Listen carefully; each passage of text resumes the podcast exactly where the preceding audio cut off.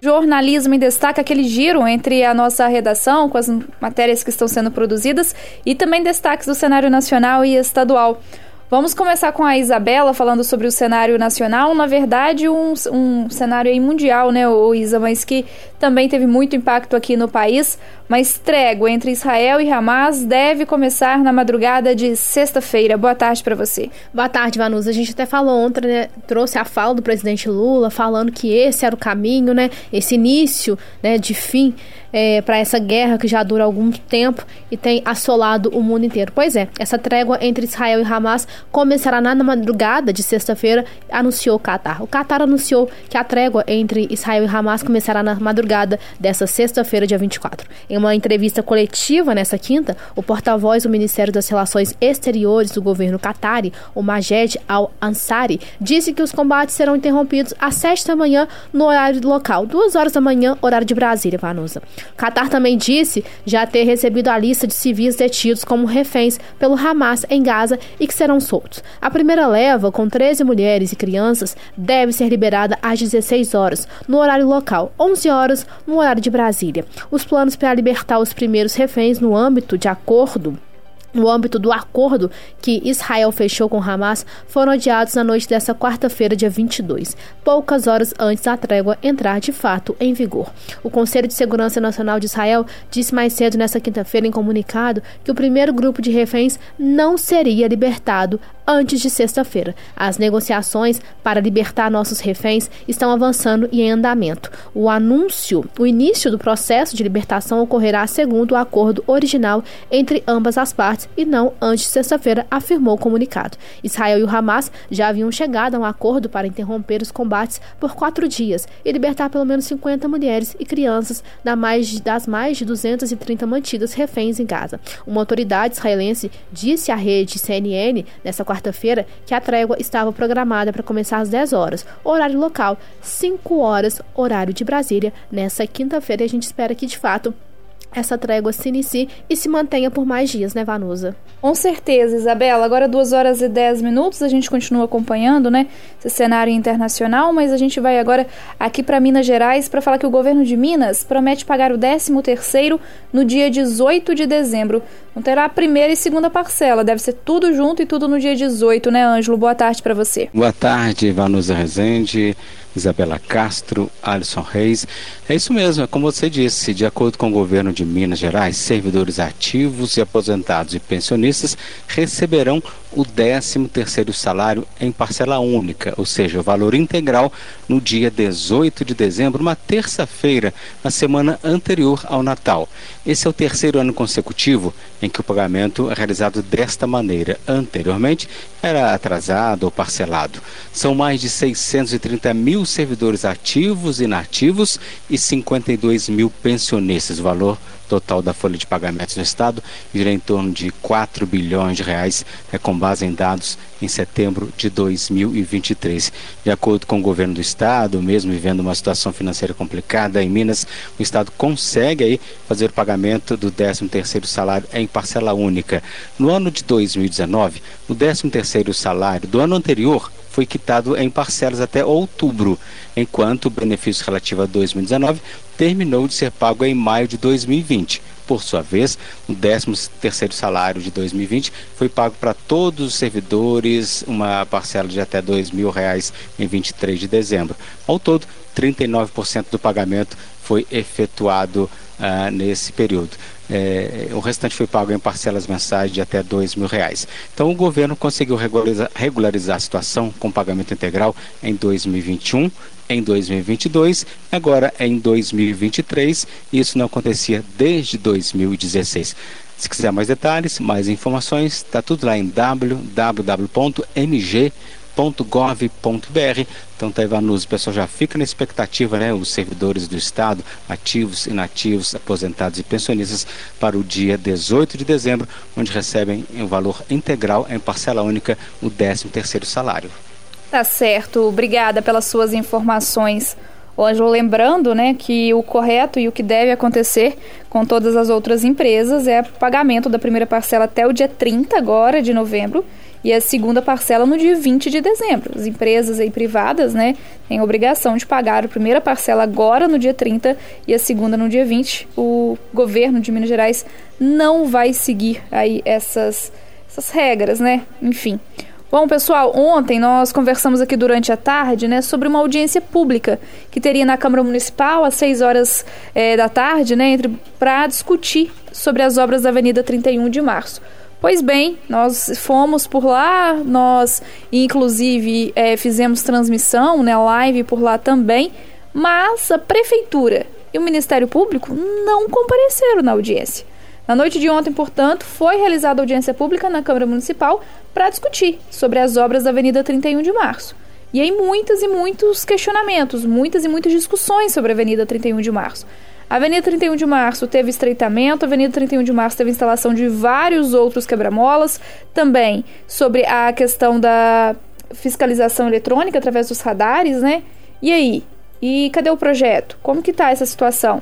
Fora as águas das chuvas que agora estão tornando o local uma verdadeira piscina, né? Um piscinão.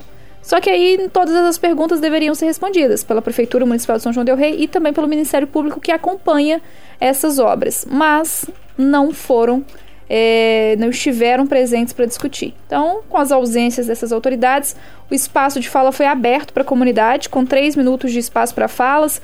Os representantes da sociedade pediram acesso ao projeto da obra e questionaram sobre os problemas recentes da via, né? Foram citados ainda outros problemas aqui no município em obras, como a obra da Avenida Leite de Castro, que está atrasada. Os vereadores que estiveram presentes, Fabiano, Igor, Rogério Bosco e Lívia Guimarães, a Lívia que presidiu a sessão. Bom, você pode acompanhar lá nas nossas redes sociais, no Instagram, arroba Rádio Emboabas, a audiência completa, né?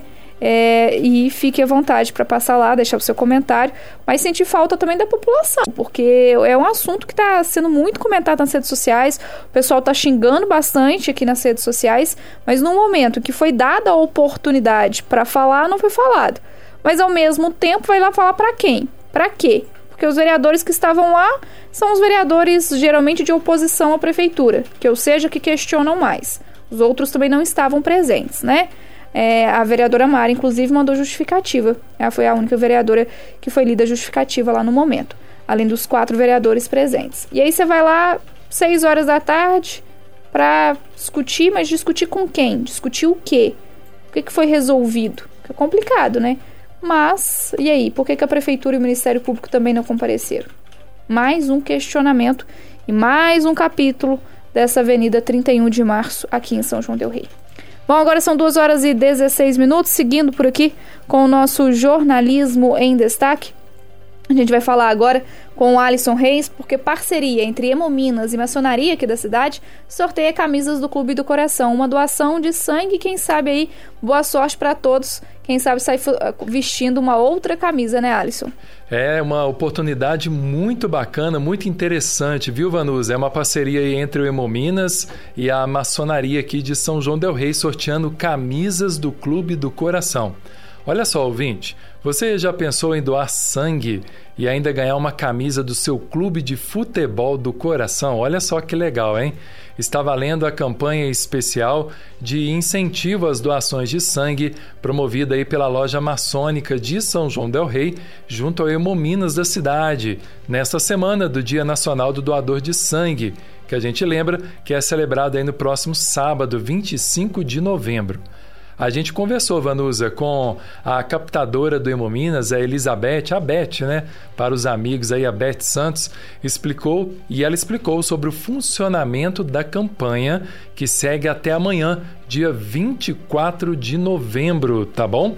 A data, inclusive, é a data do sorteio das camisetas. E essas camisetas, elas vão ser entregues no dia 29 de novembro, lá na Câmara Municipal de São João del Rei. A Beth explicou que quem for doar sangue lá amanhã na parte da manhã, porque hoje já não dá mais, né? Porque o Hemominas só funciona na parte da manhã.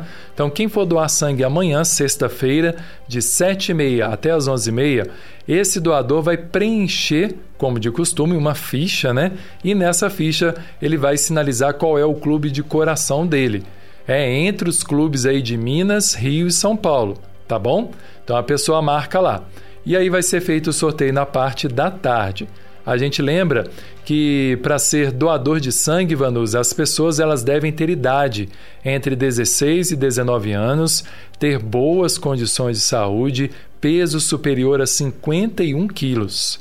Menores de 18 anos só podem doar com a autorização dos responsáveis legais. Todo doador, gente, deve apresentar um documento original com foto, tá bom? As pessoas que desejarem então realizar esse ato de solidariedade podem fazer o agendamento por meio do site www.hemominas.mg.gov.br ou ainda pelo telefone 3322 2915, tá certo? As doações, então, acontecem, como eu disse, só na parte da manhã, de 7h30 às 11h30. O Hemominas de São João del Rei funciona na rua Prefeito Nascimento Teixeira, número 175, no bairro Segredo. Vanusa, oportunidade muito legal para quem gosta de futebol e ainda quer ajudar o próximo a salvar vidas. É verdade, o Alisson, a gente precisa muito de doação de sangue, não só aqui em São João del Rei, é uma realidade do estado e do Brasil.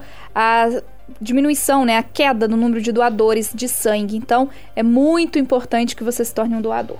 2 horas e 19 minutos. Vamos continuar falando sobre saúde, dessa vez com o Ângelo, porque palestras do Novembro Azul entram na reta final e o pessoal ainda tem chance de participar, né, Ângelo?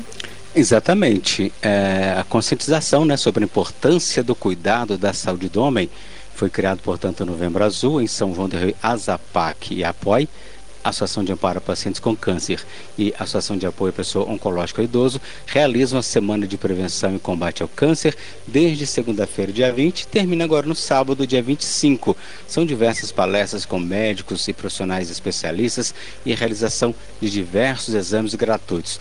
Nós já tivemos o Dr. Sérgio Veloso, tivemos também a doutora Carolina Silveira e a doutora Eveline Meirelles. Hoje, quinta-feira, é a vez de doutora Jandejara Barbosa e a doutora Regina Zugaiar. É daqui a pouquinho, às três da tarde, Oncologia Oral e Próteses. E amanhã, sexta-feira, tem atividade na APOI de manhã, às oito da manhã. Tem práticas integrativas de saúde com Rafael Homeopatia. Às oito da manhã, tem coleta de preventivo na Zapac.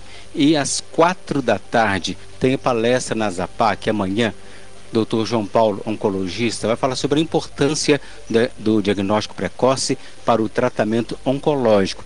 E lembrando que todos os dias, durante as palestras, são distribuídas as senhas para a realização dos exames. PSA para homens acima de 45 anos, TSH para mulheres acima de 40 anos, ou seja, PSA homens 45 e TSH mulheres 40 anos. E sangue oculto para homens e mulheres acima de 50 anos. Então a coleta desses exames vai ser no sábado, tá? Agora dia 25 pela manhã, a partir das 7 horas da manhã. Mas, como eu já disse, para ter direito à senha, tem que participar, ou seja, incentivo, né? Para o pessoal participar dessas palestras. Tem temas muito importantes. Lembrando então que está na reta final. Ainda tem palestra hoje às três da tarde e amanhã às quatro da tarde. Esse é pessoal, então participe, venha se prevenir contra o câncer de próstata, né? nesse caso do Novembro Azul, especificamente ou especialmente para os homens, porque o câncer de próstata é o mais comum entre os homens. O tratamento é até relativamente simples, mas ele é o mais comum entre os homens. É a causa de morte hein? de quase 30% da população masculina que desenvolve neoplasias malignas. No Brasil, um homem morre a cada 38 minutos devido ao câncer de próstata, segundo dados mais recentes do INCA, o Instituto Nacional do Câncer. Pessoal quiser mais alguma informação, pode mandar mensagem ou ligar no WhatsApp da Azapac 3372 1913. Vanusa participação. Obrigada, Ângelo, pela sua participação aqui no Jornalismo em Destaque. Bom, para a gente finalizar o nosso programa, tem participação aqui da Isabela, que fala sobre o Albergue Santo Antônio de São João Del Rei, que deu início à tradicional campanha de Natal, uma campanha que é muito linda, né, ô, ô Isabela? Que a gente pode conferir, inclusive, através das redes sociais. Exatamente, viu, Vanus? Uma campanha encantadora, com fotos, viu, gente, de idosos assistidos pela instituição segurando plaquinhas, pedindo 10 produtos de higiene, brinquedos e até um radinho, Vanusa. Tomara que seja para escutar 92, Eu né? espero que sim, viu?